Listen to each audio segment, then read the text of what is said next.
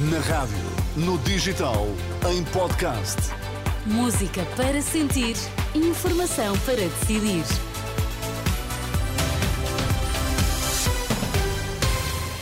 Atualizamos agora toda a informação aqui na Renascença. Vamos saber quais os títulos em destaque nesta edição das duas. António Costa acusa o Presidente da República de ter feito a avaliação errada ao optar por dissolver a Assembleia da República e convocar eleições antecipadas. Defende que podia ter sido demitido.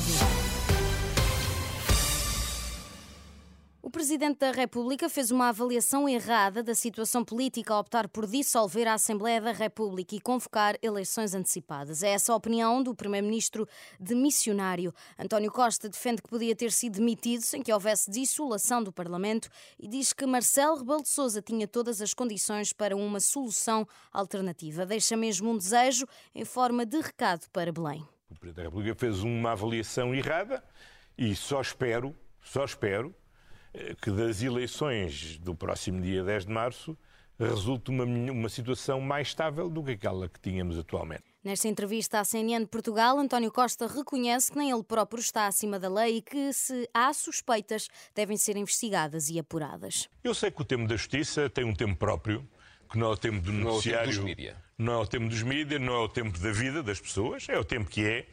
E pronto, eu cá por mim eh, estou conformado Estou conformado, estou magoado, mas estou conformado.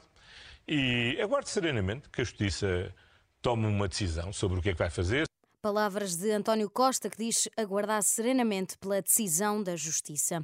As comissões do utentes de saúde dos Conselhos de Almada e Seixal estiveram esta segunda-feira em protesto junto à entrada do Hospital Garcia da Horta. A iniciativa serviu para reclamar medidas que assegurem um acesso pleno às urgências.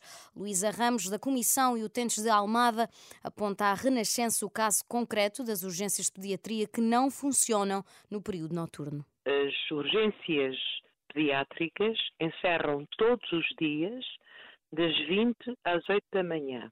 Ora, este horário também, neste horário também não existem centros de saúde. Portanto, qualquer situação complexa, eh, e, não falamos só de bebés, a pediatria vai até aos 18 anos, portanto, muitos jovens, adolescentes, se precisarem de algum, enfim, de alguma vigilância, de, de alguma consulta, ficam limitados a quê? Ou vão ao privado ou vão para Lisboa.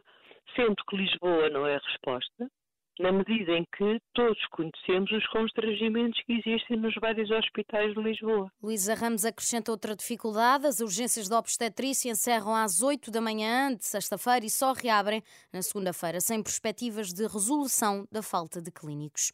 A presidente do Conselho de Administração do Centro Hospitalar Universitário de Lisboa Norte não volta a candidatar-se ao lugar. Ana Paula Martins discorda do novo modelo de organização que, a partir de 1 de janeiro, reunir, re, reunirá os hospitais Santa Maria e Polido Valente com cuidados de saúde primários do Agrupamento de Centros de Saúde Lisboa Norte e Oeste. Ana Paula Martins nega categoricamente que na base desta decisão esteja qualquer discordância em relação à direção executiva do SNS. As negociações da COP28 entraram pela noite dentro, em torno do compromisso apresentado pelo presidente da conferência, que foi largamente rejeitado por falta de ambição quanto ao abandono dos combustíveis fósseis. Nas primeiras horas do último dia, em princípio da COP28, eh, da, Con da Convenção das Nações Unidas sobre Alterações Climáticas, os Estados ocidentais, insulares, nem como africanos e latino-americanos, rejeitaram a oposição ao texto durante uma reunião à porta fechada, segundo negociações negociadores contactados pela Associated France Press.